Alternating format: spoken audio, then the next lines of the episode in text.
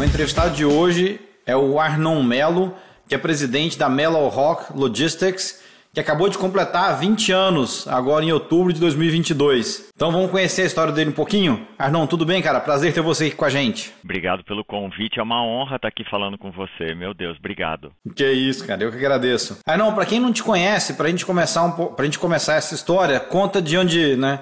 Versão resumida de onde você veio, né? Quem, quem é o Arnon e como é que você chegou até Toronto? Legal, vamos lá. Eu sou de Taquarituba, como você falou, no interior de São Paulo, uma cidadezinha lá. E vim para o Canadá meio que cair de paraquedas, né? Eu ia para Boston estudar inglês, que eu tinha um amigo que morava lá. E antes de começar o curso em Boston, peguei o ônibus, vim para Toronto visitar um amigo aqui e me apaixonei por Toronto, pelo Canadá, que não conhecia muito e acabei ficando, meu amigo. O resto é 32 anos de Canadá agora, que eu tô aqui em Toronto. Já tá há 32 anos aí. 32 anos.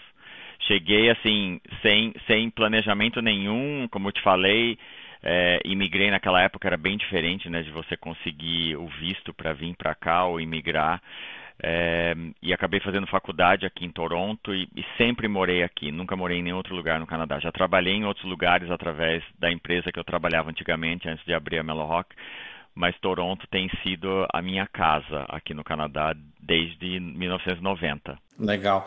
Curiosidade, como é que foi esse processo então de talvez de visto? Porque você disse que veio para os Estados Unidos, né? Foi para né, foi para Boston, Aí de repente foi passar um fim de semana, foi passear em Toronto e acabou ficando, né? Você se escondeu por lá ou você voltou para o Brasil, voltou para Boston e fez o processo de aplicação de visto? Como foi essa chegada inicial lá em 1990? Foi, é, bom, para os Estados Unidos a gente precisava de visto naquela época, né, para estudar lá, sempre precisou. E quando, quando eu vim para o Canadá visitar o meu amigo, é, vim passar uma semana para conhecer Toronto, não precisava de visto para entrar aqui. O brasileiro não precisava de visto naquela época. E como eu estava vindo como turista, né, é, não precisou fazer nada é, essencial.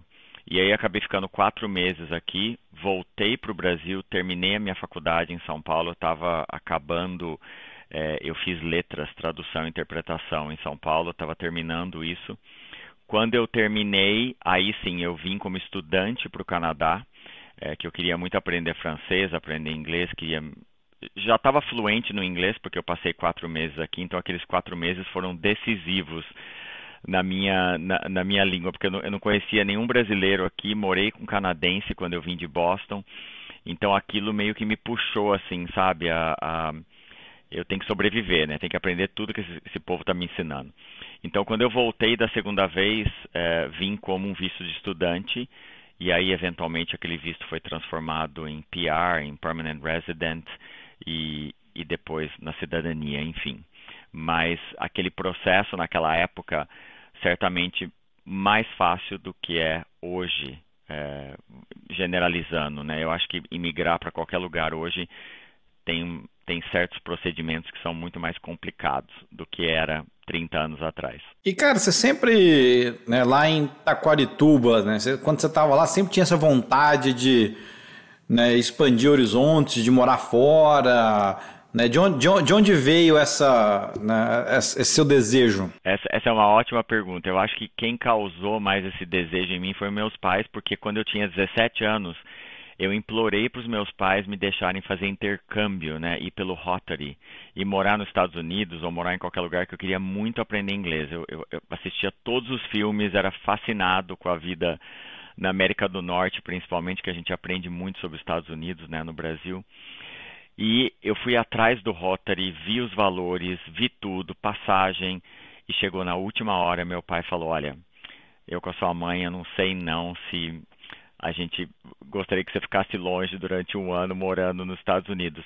E eles não deixaram eu vir. E aquilo me marcou de uma maneira. Eu falei, beleza, você não vai deixar, então eu vou conseguir por mim mesmo essa, essa vontade de ser fluente em inglês. Então a, a, a não me deixar vir pelo Rotary causou anos mais tarde de eu bye bye família, tô indo, não sei o que me espera e vamos enfrentar a vida. Eu queria muito, na verdade, é, ser fluente em inglês, óbvio, era, era primeiro, mas no meu subconsciente eu queria ser muito independente da minha família, né? Eu venho de uma família que meu pai era médico, minha mãe era enfermeira, Meu pai foi prefeito da minha cidade três vezes, então eu era uma pessoa muito conhecida é, e eu queria é, me é, conquistar as coisas por mim mesmo, entendeu? Eu não queria ser o filho da pessoa. Eu não queria, sabe, eu, eu, eu não queria isso. Você não... queria construir sua própria história. Com certeza, eu não, eu não queria. Eu queria ser independente financeiramente desde muito cedo, acho. E, e é uma das coisas que eu mais tenho orgulho do que aconteceu, né? Os perrengues, né, que a gente passa, né, como imigrante. É eu nunca ter tido que ligar para os meus pais e falar, olha, tô sem dinheiro para pagar aluguel, não tenho dinheiro para comer, não tenho dinheiro para, enfim eu nunca fiz isso. Então, é, eu acho que isso para mim uh, ajudou demais, porque daí quando as pessoas começam, sabe, a se intrometer muito na sua vida, sabe, uh, que você fala assim, não, pera um pouquinho, eu sou dono da minha vida, eu fiz, né, eu conquistei isso tudo sozinho, então eu cuido da, do meu futuro. Obrigado aí pela sugestão, obrigado por querer se intrometer, mas fica cada um no seu lugar. Então acho que é, é importante as pessoas conquistarem o seu espaço por si mesmo. Ou seja, eles não queriam que você ficasse um ano fora e você acabou ficando trinta e tantos, né? Então foi. Trinta e tantos. nunca, mais voltei. Eu lembro minha mãe no aeroporto em São Paulo, eu, eu vindo, e ela falou, mas você vai mesmo? Eu falei, pois é, mãe, vou. E ela me deu é, um cobertor, minha mãe é uma graça. É, esse cobertor me segue, né, para tudo quanto é lugar. Ela me deu um cobertor, falou: então tá, então leve esse cobertor, né, porque se você precisar passar frio, você tem esse, esse cobertor. E eu tenho esse cobertor até hoje. E às vezes em entrevista eu, eu, eu falo, eu lembro muito bem do cobertor que a minha mãe me deu, é, que ela queria que eu, algo me confortasse vindo embora sozinha. Que bonitinha. muito bonitinha, minha mãe é demais. O que eu acho legal na, nessa, nessa parte da sua história é que muita gente, né, quando, não sei, quando leva um não, né, quando tem um, um desafio, muita gente para naquele primeiro não, né, é, é, e, e, desiste ou não insiste o suficiente, etc. É, você é um cara que sempre foi de, né, de né, resiliente, de ir até o fim, ou você acha que morando fora você precisou ser mais ou, ou, ou descobriu isso? Com certeza morando fora te puxa, né, te empurra, né, para você ser dessa maneira. É, eu, eu era muito jovem quando vim para o Canadá, óbvio, e também uma outra coisa que foi legal é que eu arrumei um emprego em São Paulo antes de eu vir na primeira, na, né, que, eu, que eu falei aquela história de não conseguir no Rotary. Eu estava em São Paulo estudando, estudando, arrumei meu primeiro emprego na Varig. Eu trabalhava no aeroporto de Congonhas fazendo embarque da ponte aérea Rio uh, São Paulo. Então foi meu primeiro emprego. Então com aquele emprego eu sabe, guardei dinheiro para poder fazer a primeira viagem que daí eu vim, né, que eu queria estudar aqui e tudo mais. Então isso eu, eu já estava planejando há muito tempo, porque eu não queria ficar pedindo dinheiro para minha família, né? Ai, me dá dinheiro para viajar, me dá dinheiro para fazer isso. Então aquilo me mostrou que eu era capaz, né? Óbvio.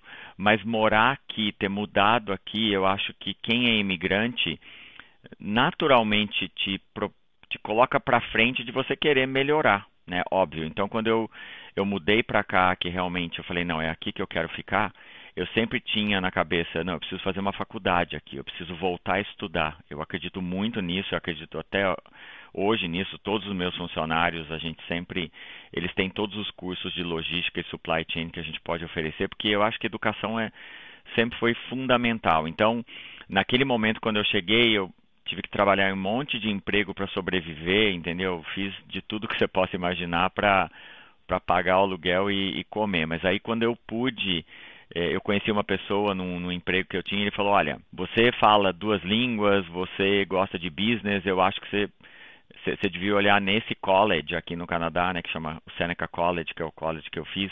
Eles têm um curso de International Business que eu acho que tem tudo a ver com você. Era um senhor que era meu cliente nessa loja. E eu fui atrás e eu falei, gente, quando eu vi a descrição do curso, eu falei, nossa, tudo a ver comigo, porque eu sou curioso sobre é, negócios internacionais, eu, eu gosto de língua, eu gosto de negócios, e foi o curso que mudou a minha vida. Então, já entrando nisso, eu acho que ter feito faculdade aqui era uma coisa que eu sempre quis e eu tive a chance é, de, de, de, ir atrás e conseguir também. Não, também não caiu do céu, não. Tive que pagar por isso. claro, claro. Legal. Oh, mas, mas, Arnon, eu queria entrar um pouco no, nesse início, né? Porque acho que hoje né, quem vê quem vê a tua empresa. Você está com quantos funcionários hoje? 20 aqui em Toronto e 3 em Miami. A gente tem um escritório em Miami também. É, então assim, quem, quem vê né, um brasileiro né, bem sucedido, tocando uma empresa com 23 funcionários, internacional, etc. É, às, às, vezes não, não, às vezes não, muitas vezes não vê o, o como, foi o, como foi o começo, né? É, só vê o final da história. É, Conta um pouquinho, cara, como é que foi aquele início? Você falou que trabalhou num monte de coisa, né? Como que foi aquele, né, o início da, da vida aí no Canadá para você? Gente, é, eu, eu, é engraçado você fazer essa pergunta, que eu estava conversando outro dia com uma outra pessoa, dando uma entrevista também, falando do... Ele falou, grava para mim alguma coisa, né, de, de quando você chegou aqui, o que foi uma coisa traumática.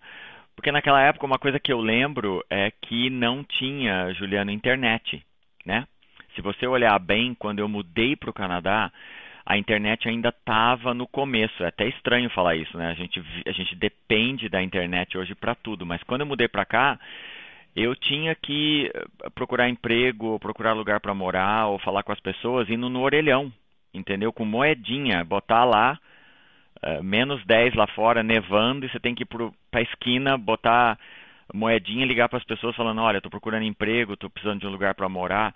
E, e, e quando eu lembro disso, eu falo, gente, parece que foi ontem, mas não foi ontem, né? Foi muito tempo atrás. Então era um, é um perrengue, se você pensar bem as facilidades que a gente tem hoje, né? Você pega o celular e está tudo ali na sua mão. Eu estou falando com você hoje pela câmera que não existia naquela época. Então o começo foi muito difícil. É, e outra, você ter que convencer alguém pelo telefone, olha, é, posso ir aí né, fazer uma entrevista com aquele inglês, né, ainda quebrado, né? Hoje eu sou muito fluente, óbvio, mas naquela época eu, eu era, mas você tinha limitações, principalmente falando no telefone com alguém, entendeu? Naquela época você tentar falar uma conversa em inglês no telefone, você tinha que concentrar, né? Fechar o olho e esperar que o sotaque da pessoa também, porque o Canadá é um país multicultural, então a gente tem pessoas do mundo inteiro com sotaques diferentes. Então você entender o sotaque da outra pessoa, já, você já tendo o seu, era, era, era, bem, era bem complicado. Então eu lembro, é, uma das coisas que me lembra é essa história do orelhão com moedinha tentando achar emprego e achar lugar para morar. Esse foi um dos, dos piores perrengues que eu, que eu já passei. E, é, mas, assim, definitivamente não foi fácil e o, o que eu acho que também o, o, Canadá era o lugar que eu precisava estar. Eu encontrei pessoas no meu caminho que eu, eu sou muito espiritualista, eu acredito nisso então é, era para ter vindo aqui, era para estar tá aqui, porque eu conheci pessoas maravilhosas que acreditaram em mim, acreditaram no meu propósito e é, o que é muito difícil também, não só aqui, mas acho que qualquer lugar do mundo, você indicar alguém, você, sabe, você não conhece a pessoa e você indicar ela para uma posição. Aqui o canadense tem muito essa história. Me prova primeiro quem você é e aí eu, né, vou ver se eu se eu te indico para alguma coisa, mas eu acho que também é a mesma coisa do mundo. Então, naquele começo, o inglês e, essa, e a falta da internet foram uma das coisas que foram mais difíceis, eu acho, para começar. E qual foi o seu primeiro emprego aí no Canadá? Meu primeiro emprego foi, eu trabalhei numa fábrica, essa história é até engraçada, eu trabalhei numa fábrica de pilha da Evered, fazendo propaganda para Evered aqui. e era numa cidadezinha aqui perto de Toronto e eu trabalhava na na, no, no, assembly line, naquela, na linha de produção, né? Linha de montagem. Uhum. Linha de montagem. Aí tinha a linha de montagem que vinha com os pacotinhos lá, daí você tinha que pegar a, a, a pilha de cada tamanho, botar, daí a máquina fazia, imprensava, né, para esquentar o pacote, fechar o pacote. E aí um dia o meu gerente vira para mim e fala assim, Arnon, a gente vai fazer uma linha agora de produção com essas lanterninhas, uma, uma promoção nova e tá aqui a caixa das lanterninhas para você, né, botar no pacote e tal. E aí tem essas duas cores na caixa. Daí eu olhei na caixa, falei, gente, duas cores, como assim, né? Não, não, só tem uma cor, só vejo uma cor nessa caixa. Eu virei para ele e falei assim, olha, tá, você falou duas cores, mas eu estou vendo uma. Daí ele olha para minha cara, assim, tipo, o que, que esse cara tá falando, né? e aí que eu descobri que eu era daltônico, na verdade. Eu sou daltônico, eu já sabia que eu tinha uma dificuldade e nessa caixa tinha duas cores de lanterna, verde e vermelho, as cores que eu não enxergo. e aí, e elas eram tão é, é, é, eu lembro nitidamente, elas eram tão iguais que eu não conseguia né? Então o emprego não continuou na Evered, porque eu era daltônico, não ia dar para colocar as, as, Distinguir. As, as, coisas, as coisas que tinha cor diferente. Então foi o meu primeiro emprego, foi um ótimo emprego, mas não durou muito. E aí depois é, eu trabalhei como garçom, trabalhei como, como uh, cleaner, como limpar, né? Limpava banheiro, limpava escola, enfim. Até que eu encontrei esse emprego nessa loja de é, que vendia material escolar no centro de Toronto, no, no, no underground, que a gente chama que é uma, Toronto é tem uma cidade subterrânea, né? Todos os prédios são conectados é, por baixo, porque é muito frio no inverno, então os prédios eles têm os túneis, né? E eu trabalhava nessa loja e trabalhei com eles, não sei, acho que cinco anos, e foi nessa loja que eu conheci esse cliente que falou da minha, da minha faculdade. Então, um dos meus últimos empregos uh, fora de logística foi nessa loja de, é, de, de, de, coisa de escritório, que foi maravilhoso, que me ensinou muito. Eu era, eu era assistente, eu saí de lá assistente de gerente porque eu fazia tudo, né? Abria loja, fechava a loja, fazia contabilidade, contava dinheiro, fazia depósito. Então, foi uma, uma exposição muito, muito boa a esse mercado. E, e, como é que foi então sair de trabalhar numa fábrica de pilha, de garçom, de né, assistente de loja, para fundar a Melo Rock. Então, assim, de, de, onde surgiu a, a ideia? Conta, talvez assim, conta um pouquinho o que é a Melo Rock primeiro, o que, que vocês fazem, né? E aí, já emenda já falando para gente de como veio a ideia, como é que isso apareceu na sua vida. Tá, legal. Bom, a Melo Rock Logistics é uma empresa de transporte de carga. A gente faz transporte de carga aéreo, marítimo, de caminhão, faz liberação de alfândega, e faz consultoria. Então, alguém quer comprar um produto da China e trazer para o Canadá ou do Brasil para os Estados Unidos, enfim. Então, a gente trabalha com o cliente baseado no produto que ele tem, como que ele quer fazer esse transporte e apresenta uma solução logística para aquele produto, não só no transporte, mas na liberação de alfândega. Quanto que ele vai pagar de imposto, se ele vai levar para o Brasil, se ele vai trazer para os Estados Unidos ou para o Canadá, então quanto que vai ser cobrado o imposto para nacionalizar esse produto. Então, é um serviço completo de supply chain. Então, basicamente, é o, é o que a gente faz. E a Melo Rock surgiu Lógico, a ideia de ter a minha empresa, ela já existe há muito tempo. Eu fiz faculdade, como eu te falei, de comércio uh, exterior, international business, e entrei como office boy numa empresa de logística aqui em Toronto que era é, o, o co-op, na verdade, que a gente chama, que é aquela, aquela quando a sua faculdade é, pede para uma empresa aceitar um aluno para ele ter uma experiência, né, até ele se formar. Então eu entrei nessa empresa multinacional alemã aqui em Toronto que estava começando o escritório. Eu entrei como office boy, eu acho que é isso que fala, e eu eh, viajava ao aeroporto de Toronto, porto, pegando documento, entregando documento, e aí dali eu passei a trabalhar no escritório, é, no departamento de importação aérea, e quando eu me formei, o meu gerente viu que eu era muito dedicado, óbvio, eu chegava às sete da manhã, saía oito da noite, eu queria aprender tudo. Isso eu acho que fica uma lição para todo mundo aí que está estudando e vai sair de faculdade. Eu falei pro meu chefe na época, olha, eu quero que você me dê uma oportunidade, que eu quero provar para você que eu sou capaz, entendeu, de tudo que eu aprendi na faculdade colocar aqui como experiência. Ele me deu essa chance e eu ralei para chegar onde eu, eu, eu, eu, saí da empresa. E eu fiquei com essa empresa 10 anos. Então eu entrei de, né, de, no, no entry level e saí como gerente de exportação aérea dessa empresa. E quando meu chefe saiu da empresa, que eu adorava ele, a gente se dava super bem, e veio uma outra pessoa, aí essa pessoa queria, né, trazer a equipe dele, todo mundo que estava lá não era bom, entendeu? Então eu falei, olha, esse jogo comigo não cola, porque eu amo o que eu faço, eu sou super dedicado, eu cresci aqui dentro, então eu não estou feliz mais. E aí essa ideia de ter a minha própria empresa realmente veio à tona, porque eu falei, gente, eu vou sair daqui, não estou feliz, eu vou ter que sair. Então, se eu sair, quem sabe esse é um, um, um sign, né? um, é, um, é uma... Sinal. Um né? sinal para que eu tenha a minha própria empresa. E aí, eu decidi, eu pedi demissão da empresa, eu falei, olha, não estou feliz, vou sair, não sei o que eu vou fazer, ganhei a minha festa, ganhei o presente. Outra dica, né, que a gente sempre fala para as pessoas, nunca destrua as suas pontes de ligação, né? Não importa a razão que você está deixando o emprego, acho que você tem que deixar ele de cabeça erguida, sabe, da melhor maneira possível. E quando eu falei para os meus clientes, olha, eu pedi demissão, eu estou saindo, estou vendo aí onde é que eu vou, tal, e todos eles viraram para mim e falou assim, então tá, não importa para onde você vá, a gente vai com você.